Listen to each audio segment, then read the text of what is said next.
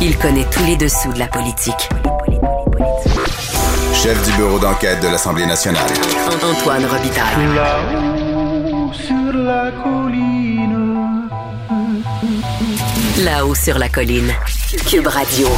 Bon mercredi à tous. Aujourd'hui à l'émission, on reçoit Paul Robitaille qui nous dit Quand je regarde les batailles de Kharkiv, de Mariupol ou de Kiev, je revois la campagne sauvage de Tchétchénie.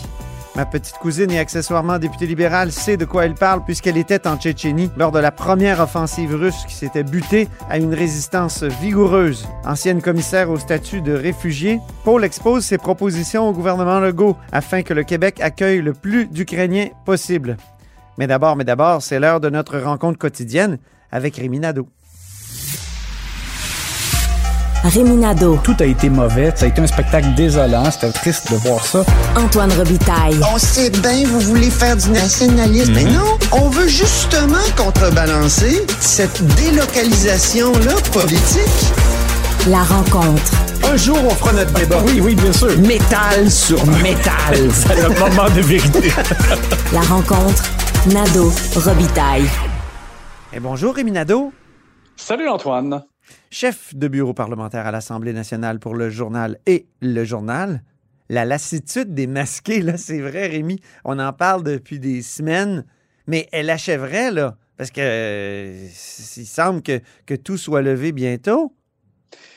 On est vraiment sur les derniers milles. euh, euh, je te dirais juste qu'il y a quelque chose qui, euh, est étrange, c'est le, contexte de guerre en même temps. On dirait que ça enlève du lustre au bonheur qu'on devrait ressentir avec, la, fin de pandémie. Euh, Mais bon, euh, ceci étant, effectivement, on, savait donc qu'il y avait une première étape de retrait du masque avec le, le port du masque en classe, donc qui ne sera plus obligatoire euh, lorsque les euh, élèves vont rentrer de leur semaine de relâche respective. pour ceux de Montréal notamment, qui sont en semaine de relâche présentement, euh, dès lundi prochain, ils n'auront plus à porter le, masque en classe. Et pour ceux de la région de Québec et l'Est, eux autres, leur semaine de relâche sera une semaine plus tard. Donc, ce sera à compter du 14 qui vont vraiment en profiter. Mais là, il y a la santé publique, on savait que euh, le gouvernement lui avait demandé de, préparer un plan de retrait graduel.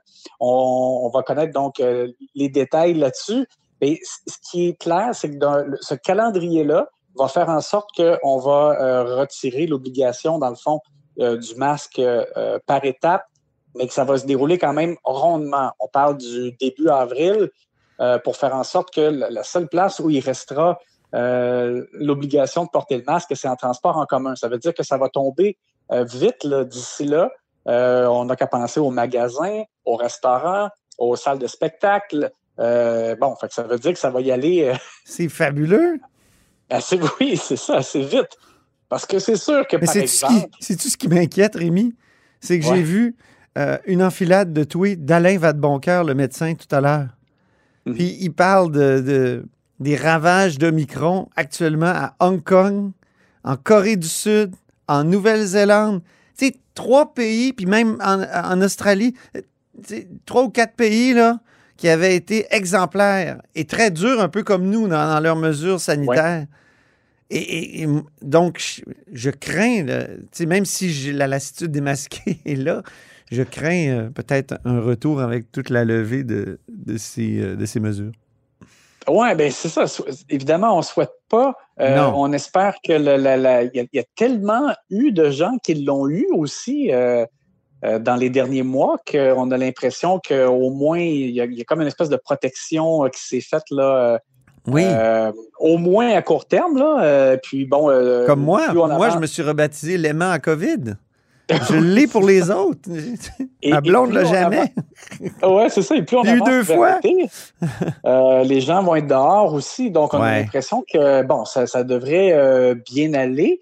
Euh, et on dit qu'une fois qu'il, que le masque là, sera nulle part, sauf dans le transport en commun, il faudrait Mhm. calculer environ un mois euh, après pour le lever aussi euh, dans le transport en commun. Ce, serait vraiment comme la, la dernière étape.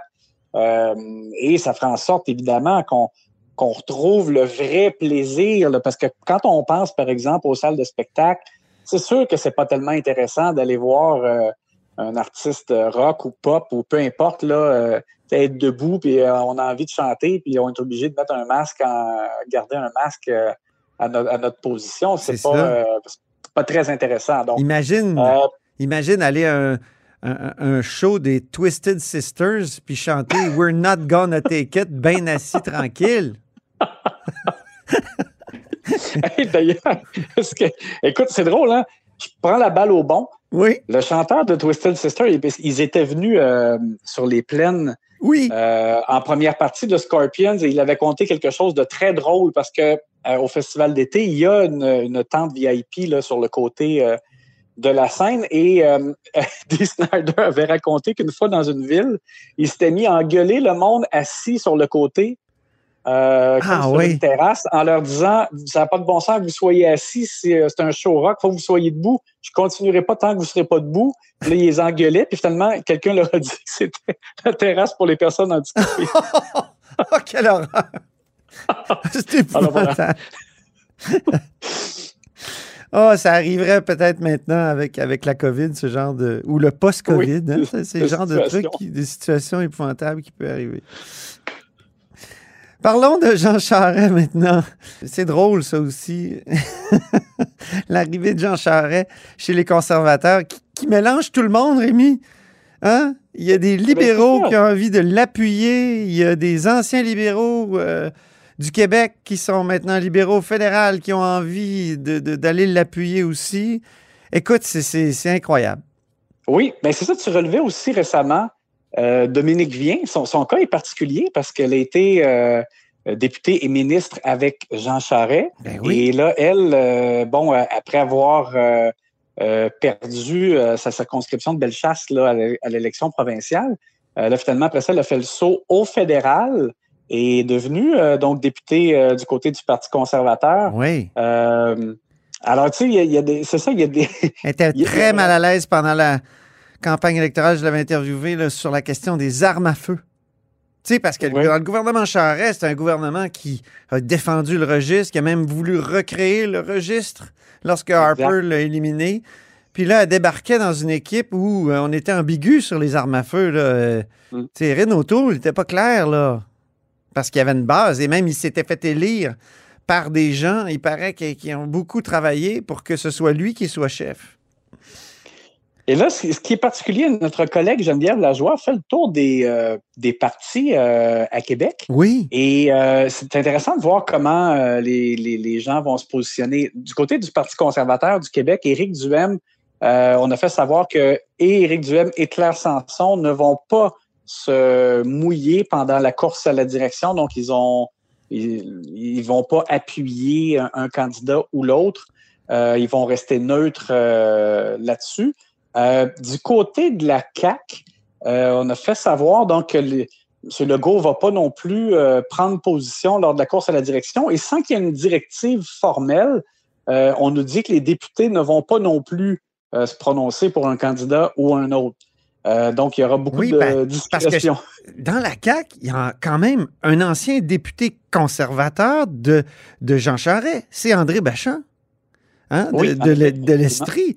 Moi, euh, Oui. j'y ai parlé récemment. Il était très peu loquace, mais on sait très bien que c'est un admirateur de Jean Charest, mais sur la scène fédérale. Oui, puis, C'est ça qui est mêlant avec.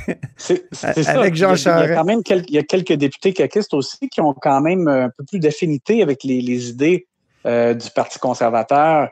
Euh, Oui. et là, tu sais, en même temps, ils, ils ont pourfendu l'air charret euh, de façon euh, véhémente. Donc là, qu'est-ce qui qu'est-ce qui euh, qu'est-ce qui va se passer avec eux? C'est particulier. Et chez les libéraux euh, Ouais. de Dominique Anglade, et là, ça, on nous dit que donc on laisse les députés libres de faire ce qu'ils veulent.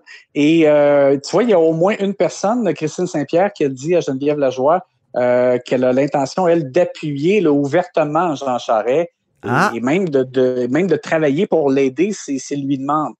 Euh, donc ça, c'est c'est très particulier. C'est- ça- parce que dépendamment des positions que M. Charest prendra euh, comme euh, éventuel candidat de, de la course à la direction du, du Parti conservateur, peut-être que parfois ça, ça, ça entrera en contradiction avec des, des positions de Dominique Anglade. Ben oui, quand tu penses que.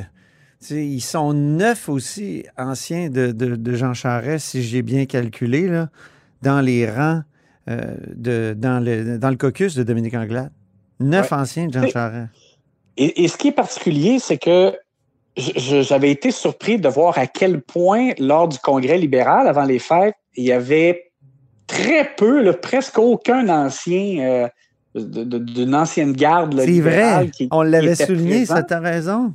Et tu sais, c'est comme une, arme à double tranchant pour Dominique Anglade, parce qu'elle, elle veut évidemment euh, rompre avec euh, l'air Charret, l'air Couillard, elle veut montrer là, que c'est que, c'est quelqu'un d'autre maintenant qui, a les rênes et que c'est une autre équipe.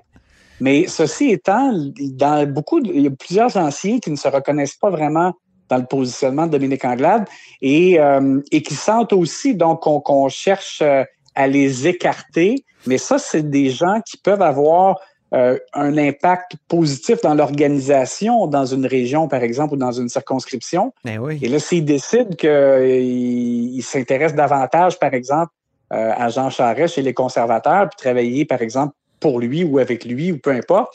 Euh, mais ça fait beaucoup de bras de moins mm. pour travailler pour les libéraux. Là, dans nos conversations, Rémi, il y a des expressions récurrentes. Je pense, par exemple, à la lassitude démasquée. Mais je pense aussi au passé qui ne veut pas passer. Chez les libéraux, c'est ça. oui. Et tu sais, il, il, risque quand même de souffrir euh, d'un, comme je disais, d'un, manque de, bras euh, sur le terrain avec euh, plusieurs personnes qui se désintéressent dans le fond de, ce que devient le PLQ et, qui se sentent un peu exclus parce qu'ils représentent quelque chose qui est davantage lié au passé, mais en même temps, ça, ça, prend ces gens-là sur le plan de l'organisation. Bien. Ben, merci beaucoup, Rémi. Puis on se reparle demain. Ça me fait plaisir.